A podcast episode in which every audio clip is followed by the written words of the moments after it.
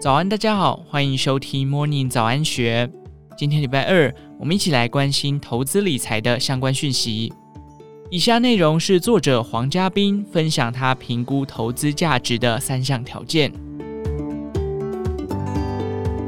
当公司具备获利稳定性高的特质后，最好再以通过以下三项条件筛选，可降低投资的风险。第一，股价应贴近净值。一般来说，股价稳定的高股息股，股价通常不会高于净值太多。只有在大盘多头时，才会创造出股价高过净值许多的现象。从长期角度而言，这样的股价已被高估，未来将会修正。所以，就算当时的股息殖利率不低，时间拉长后，股价的修正将远高于股息殖利率。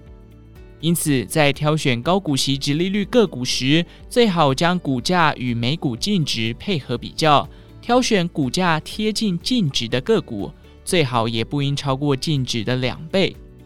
如此一来，即使遭遇公司被清算这种最坏情况，也能拿回大部分的投资资金，有效降低风险。第二，股息殖利率要高于十年期公债殖利率一点五倍。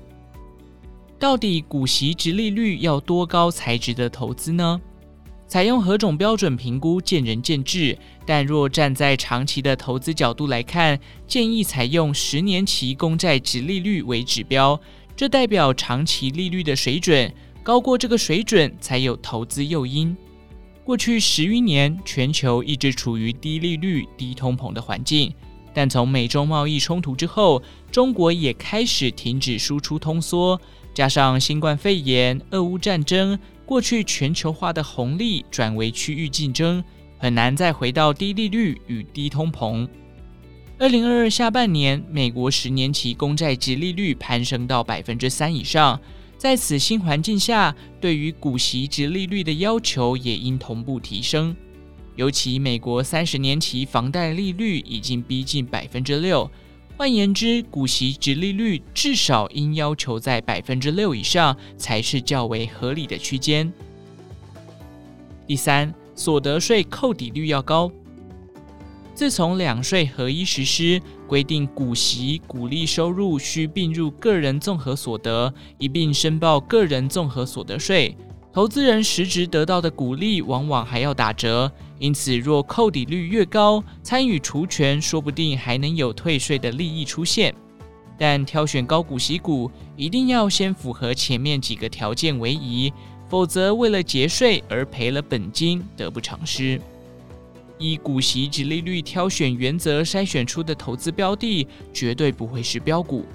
而是期望能找出具有稳健收益与低风险的公司。当确定股市已从谷底区翻身，且股价已有一定涨幅，就应该出脱，并将资金转往在牛市报酬率会比较好的标的，例如成长股。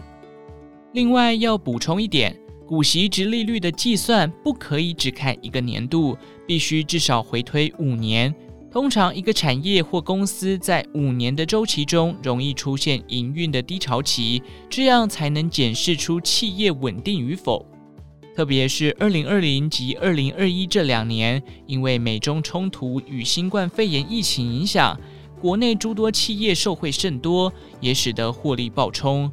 这样非常态的盈余，建议要用一次性业外收入的观点来看待，以免误判价值。以上内容出自大市文化《台股大循环操作术》，详细内容欢迎参考资讯栏下方的文章连结。最后，祝福您有个美好的一天，我们下次再见。